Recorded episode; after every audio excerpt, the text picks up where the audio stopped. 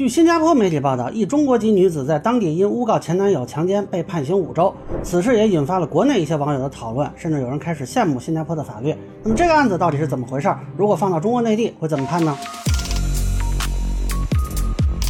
大家好，我是关注新闻和法律的老梁啊，欢迎订阅及关注我的频道，方便收听最新的新闻和法律干货。这个案子呢，其实不算大啊，不过因为女性诬告这个话题吧，也是吸引了一定的关注。新加坡的《今日报》《海峡时报》和马来西亚的《东方日报》等媒体呢，有一些报道。那么综合一下呢，几家媒体的信息看，是有一个叫张露田的女子，二十二岁，中国籍，在二零二一年三月的时候，跟一个姓刘的男子通过微信认识，然后俩人呢都在新加坡，而且对剧本杀感兴趣，算是比较聊得来吧。那一个月之后呢，奔现之后呢，确立了恋爱关系，并在刘先生的住处同居。结果在二零二二年三月八日深夜，这个张女士呢跟刘先生发生了争吵，这个争吵是一直持续到了九日凌晨，她就报警称呢对方伤害自己，并导致流血，而且呢不让自己离开。那根据《今日报》的说法呢，她当时报警的时候就已经称刘先生为前男友啊，那但是这个为什么称为前男友也没有解释清楚。当地警察一开始过去了两个人，没想到呢张女士跟警察说呢自己被对方三次性侵，那这个事儿呢就不是简单的伤害案了啊，俩警察呢就叫了其他的同事。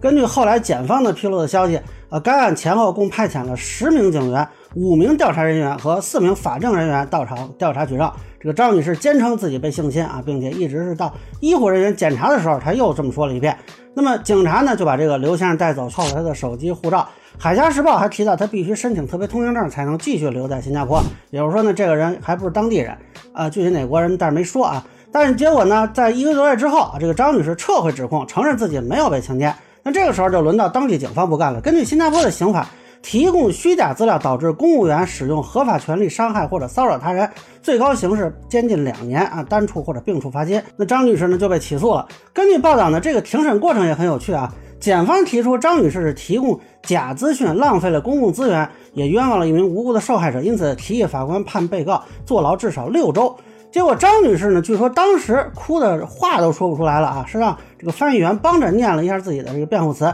这个辩护词呢，给了三个理由要求轻判，一个是说前男友已经原谅她了，二是呢她当时只有二十一岁，因为一时冲动才犯下错误，除了对受害者之外，自己的行为并没有对公众利益造成巨大的伤害。那第三呢最有趣，她说自己有抑郁症和焦虑症。我当时看到这儿的时候，以为是假的呢，因为这个特别像网上的一些段子啊，说开始出抑郁症了。但查了一下呢，呃，中文媒体都说的是有心理疾病，《今日报》《海峡时报》这几个英文媒体说的都是抑郁症和焦虑症。而且张女士还有信心的啊，这个法官说，那你有病的话，你有心理诊断的证明吗？张女士说，哎，我得回中国去取证明，因为没有能力负担在当地的医疗费用。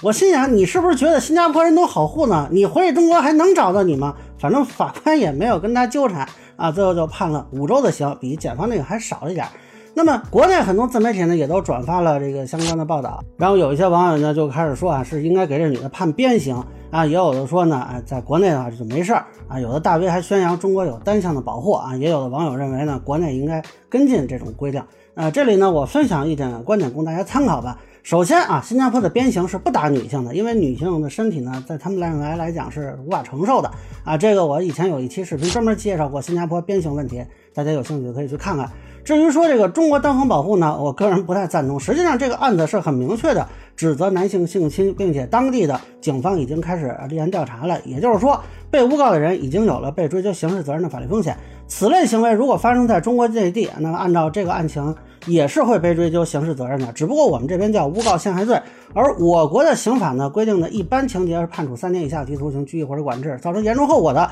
处三年以上十年以下有期徒刑。当然，他这个案子目前看没有什么严重后果啊，所以通常就是三年以下是肯定的啊，有可能是拘役一个月左右。呃，实际上我之前做过一个视频，就介绍女性诬告的法律责任追究，当时就列过一些案例啊，其中比较有趣的一个呢，是我讲过几次的啊，就是二零二一年九月。广州有一个案子，这个妓女诬告两名嫖客强奸，她倒不是跟这个嫖客有什么过节，主要是认为皮条客啊让他在工作时间之外接客了啊，我理解就是加班嘛啊，他可能认为自己被压榨了，那为了报复皮条客诬告强奸啊，结果就判了拘役四个月，缓刑七个月啊。如果以此类比呢，我们这边处理未必就比新加坡那边轻啊。那么有很多人就提出说，中国内地的一些案例啊没有追究刑事责任啊，比较提的多就是朱军案。呃，这个并不是我们没有相关的刑事罪名，而是那个案子里的那个周女士啊，她一开始就没有能够实现刑事立案，因为就没有证据，警方就未予立案。后续她去法院起诉，走的是民事诉讼。而诬告陷害罪要求是导致对方涉及刑事风险，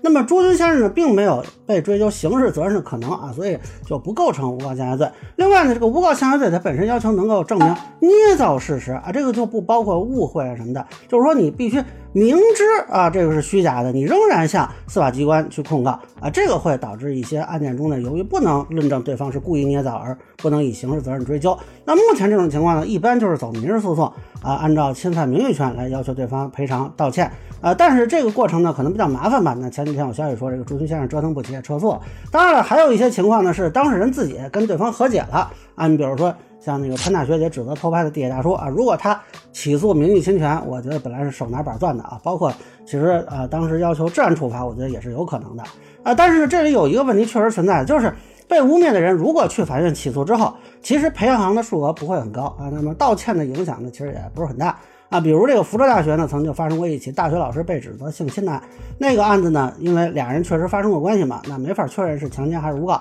但这个老师当时是被停课了，事业也是受了影响的，所以他后来只能走民事诉讼啊。虽然后来是胜诉了，呃，但是呢，呃，这个一审二审判下来，那个女士败诉，道歉，但是赔偿只有五千元。那么五千元就能换一个大学老师的声誉和事业吗？这公平吗？所以这一次呢，新加坡的检察官有一段话，我倒是很认同，说任何虚假的强奸指控都不能掉以轻心。